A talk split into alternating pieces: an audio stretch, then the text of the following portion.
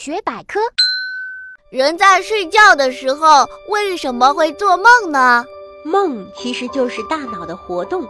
我们知道，白天人们的大脑在清醒时能不停地对外界刺激做出反应，到了晚上，人们困了、累了，于是就睡觉了。在睡着的大部分时间里，大脑中的脑波、眼球运动等和觉醒时的状态一样，只有身体肌肉处于抑制状态。